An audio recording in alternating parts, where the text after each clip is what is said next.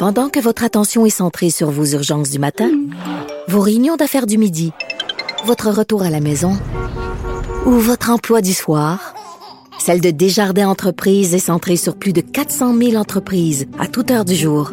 Grâce à notre connaissance des secteurs d'activité et à notre accompagnement spécialisé, nous aidons les entrepreneurs à relever chaque défi pour qu'ils puissent rester centrés sur ce qui compte, le développement de leur entreprise. C'est pas que ça ricanade. Parle, parle, parle, genre, genre, genre. C'est ça qu'il manque tellement en matière de journalisme et d'information. Voici le commentaire de Gilles Proulx. Monsieur Pro, il y a une crise nationale au Québec. La situation est extrêmement grave. Ça fait huit défaites d'affilée pour le Canadien. Qu'est-ce qu'on va faire? C'est incroyable. Je suis dans un restaurant où tous les matins, je viens lire les journaux. Et puis, tu devrais voir, c'est tellement drôle de voir.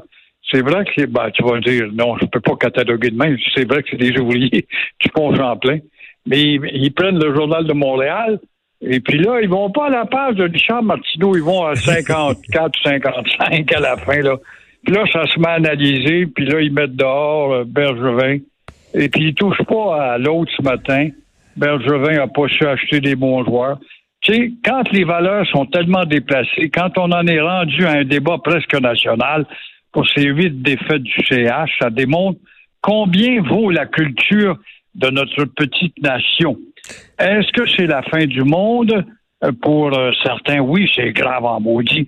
Mais le hockey, j'avais dit ça à Mario Tremblay une fois, puis il m'avait donné raison. Le hockey, c'est quand même des gars qui ont 6 pieds 2, 6 pieds 4. Ils pèsent à peu près 200, 225 livres. Ils ont tous les deux une paire de patins, puis ils ont tous les deux un hockey, puis... Mais la rondelle roule pas un soir. Il y a du hasard dans la maudite rondelle qui voltige. Et il me dit, tu as 50% raison. Alors, ne demandez pas aux gens dans les estrades si la Constitution, tu soulèves la question justement ce matin, si la Constitution a de l'importance ça leur passe par-dessus les ben, oreilles. C'est ça. Moi, moi Gilles, on aimerait ça que les gens soient aussi choqués envers la contestation euh, contre la loi 21, envers l'anglicisation de Montréal, que ça les choque autant, que ça les prenne par les sentiments. Non. Mais là, OK, oh là, tabarnouche, là, soudainement, c'est important. Ben, la culture euh, générale, la culture d'affaires publiques, ça inclut ça. Tu peux pas rien que parler du Canadien qui a de la misère.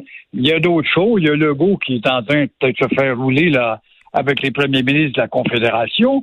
Alors, ne demandez pas aux gens euh, dans les estrades si la Constitution a de l'importance. Euh, que nous ayons été 11 à ne pas signer depuis 1982 la charte ou la, le vol de Trudeau, parce que c'est ben un vol ça éveille pas plus le peuple enivré par cette simple maudite discipline sportive que nous contrôlons pas. Alors, la pression ne va, pas chez Julien ce matin, il y a cette console-là. Elle va sur Bergevin qui a acheté euh, des joueurs qui a été un mauvais acheteur. Mais là, y a-t-il quelqu'un qui va perdre sa job là-dedans, parce qu'à un moment donné, ça va pas bien? Ah ben non, les tribunes vont euh, surtout cibler Bergevin on va se rendre jusqu'à Noël et après quoi, on verra s'il va y avoir un Boxing Day le lendemain de Noël. On est fort là-dessus. C'est notre religion, qu'est-ce que vous voulez? Là, vous parliez justement de la conférence euh, des, euh, des premiers ministres euh, provinciaux. Doug Ford vient de claquer la porte, ses doigts de François Legault en disant Ton électricité, excusez-moi, mais tu peux te la foutre dans le cul, on n'en a pas besoin, on ne veut rien savoir. C'est à peu près ça. Doug Ford, avec, euh, en tout cas, ses vieilles euh, centrales nucléaires de Nord Bay, veut les rafistoler pour penser aux régions lointaines de, l'Ontario. Euh, il veut toujours pas acheter notre électricité. Même si le Legault était prêt à s'aplaventrer, quand même, pensons-y. Les Ontariens pourront venir travailler ces chantiers québécois, puis au diable la loi 101. Mon œil. Doug dit non. Bref, on n'achète pas ce qu'on n'a pas besoin. C'est un peu vrai. Par contre, ils ont aussi des surplus d'énergie. Donc, l'interdépendance, si souvent citée dans le fédéralisme coopératif, démontre que ça marche pas toujours. Or, ça a bien marché entre Mme Ford et Mme Legault. Ils ont sans doute parlé de hockey. Mme Ford n'a plus de bonne humeur parce que Toronto est meilleur que le Canadien. Mais pour le reste, ça te démontre comment c'est limité l'interdépendance, puis le fédéralisme coopératif, il ne peut pas être constamment coopératif. il y a 11 euh, provinces et les 11 ont des intérêts différents, dépendant de leur, leur géographie, etc. Pas moyen. Alors là, Legault va. Il a déjà subi une claque Mais- hier. Aujourd'hui, il va parler peut-être de plus d'argent dans la santé. Là, quand tu parles d'argent, ils vont tous être d'accord. Mais dans le fond, Legault en mange un autre claque. Est-ce qu'il Mais- va les accumuler à un point tel pour, montrer qu'il n'est pas plus fort que les autres, quoi? Mais, mais qu'est- qu'est-ce que, au lieu là, de, de, de chicaner entre provinces, pourquoi on ne s'unit pas contre contre Ottawa en disant, écoutez, là, euh, que ce soit les provinces de l'Ouest, que ce soit les provinces de l'Est, le Québec, l'Ontario, on veut davantage de pouvoir, on veut un fédéralisme qui soit décentralisé, puis au lieu de chicaner entre provinces, on devrait au contraire s'unir.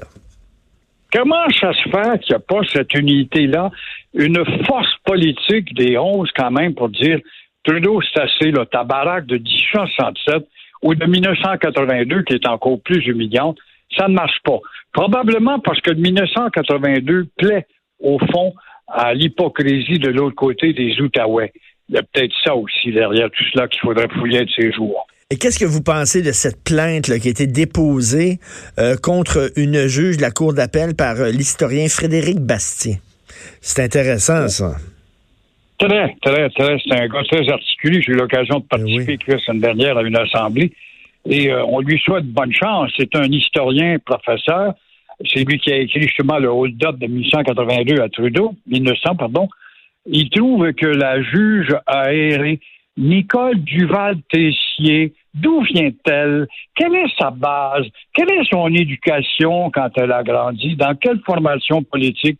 Elle ose comparer la loi 21 à de l'antiféminisme et euh, de causer des allergies visuelles. Hey, Ben hey, oui, elle est censée, c'est une juge, elle est censée être objective, écouter les différentes parties, parce que là, bon, elle, elle va se prononcer sur la loi 21, et là, elle parle des, elle parle des adeptes de la loi 21, ceux qui appuient la loi, elle dit qu'ils ont des allergies visuelles au voile, mais là, en disant ça, elle dit finalement que les gens euh, pro-laïcité euh, sont, ont- ont- sont atteints d'une maladie, qui sont anti-voile, mais là, elle n'est plus objective du tout, son jupon dépasse. Alors, conclusion, mon cher Richard, voilà une femme qui va passer un de ses jours de la Cour d'appel à la Suprême. Mais comment ça se fait? Comment se fait-il euh, que on ne euh, parvient pas à se référer de temps à autre à des pays qui sont démocratiques avec des grands D, les quatre pays européens qui ont décidé de dire qu'il y a des limites il y a justement un encadrement qui doit s'imposer à ces cultures envahissantes. Le Danemark, c'est un pays fasciste, ça, ça peut nous donner des leçons. Le Danemark, la Belgique, la Suisse, la France. Bon, la France, on n'aime là- pas la France, mais prenons les trois autres, là. Comment ça se fait qu'ils sont jamais en référence dans le débat? Non, mais là, là, les dés sont pipés, là, son jupon dépasse, on le sait où elle, où elle loge. Elle est contre la loi 21. Elle le dit. Les adeptes de la loi 21 souffrent d'une maladie, sont allergiques au voile.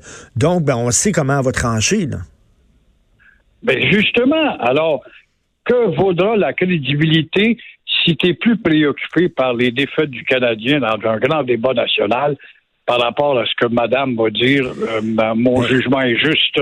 Mais j'ai bien hâte, parce que là, il a fait, Frédéric Bastien a déposé une plainte là, euh, au euh, Conseil de la magistrature. Euh, il a reçu un accusé de réception. J'ai très hâte de, voir si... Parce que lui, il veut que, que cette juge-là se récuse de l'affaire. Parce que dans n'importe quel autre procès, Gilles, si le juge montre sa subjectivité, qu'il n'est pas objectif, on va lui demander de sacrer son camp. La consolation, c'est que le, justement, le comité a accepté la déposition de sa plainte. Jusqu'où ça va aller? Il va se trouver une toge parmi 612 autour de la table. Il va suffire qu'il y ait quand même deux, trois personnes qui allent à l'encontre de un ou deux.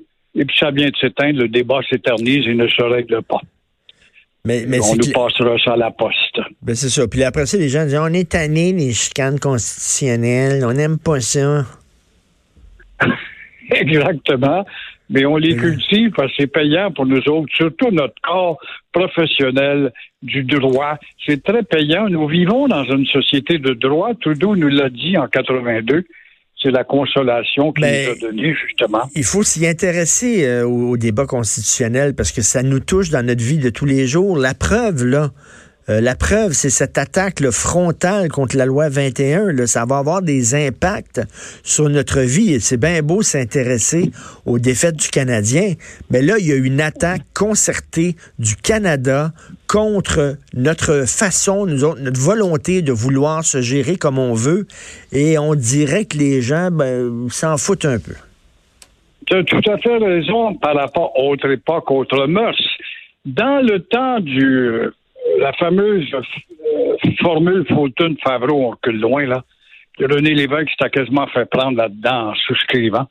Il y avait un constitutionnaliste qui nous intéressait à la Constitution de l'Université de Montréal qui s'appelait Jacques-Yvan Morin, qui était sur les hostings et partout où il pouvait multiplier les avertissements. Il en avait fait un débat national où les Léon Dion et autres personnalités élitistes et politiques ont embarqué dans le débat. Actuellement, on raisonne dans le vide à ce sujet si tu parles pas d'autre chose que de niaiserie.